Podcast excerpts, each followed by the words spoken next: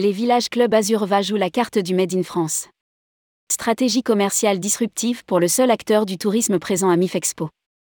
Le directeur commercial et marketing des villages Club Azurva, Bruno Mounier, a saisi l'opportunité d'un salon qui met en avant toutes les productions et services estampillés, Made in France, pour faire la promotion de ses destinations. Paris gagné. Rédigé par Bruno Courtin le lundi 14 novembre 2022.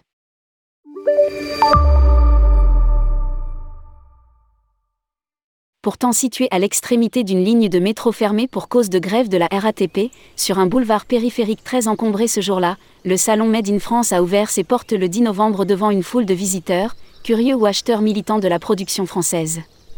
Les 22 000 mètres carrés du hall 3 de la porte de Versailles ont été transformés en souk multicolore où le slip français côtoie les productions de cire d'abeille, les charentaises cohabitent avec le Jean du Sud-Ouest, les couteaux opinel avec les chaussures de marche sur mesure.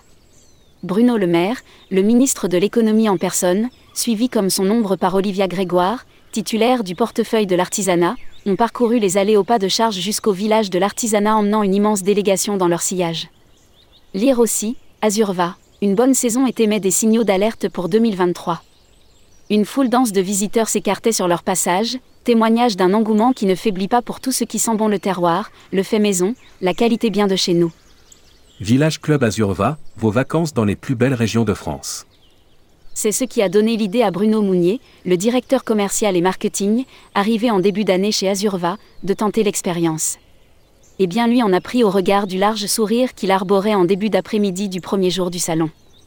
Tous les sites Azurva sont en France, la promesse du groupe insiste sur vos vacances dans les plus belles régions de France, avec une signature conviviale, l'accueil en terre de partage.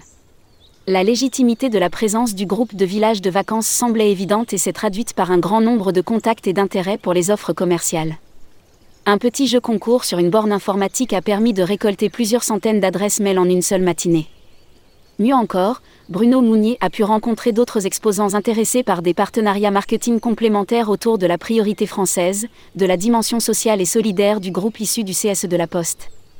La visite d'entreprise mise en avant par l'association Entreprises et Découvertes. Un peu plus loin, dans une autre démarche pour favoriser la visite d'entreprises françaises, l'association Entreprises et Découvertes a fait venir plusieurs adhérents sur son site, ambassadeurs de l'excellence des savoir-faire.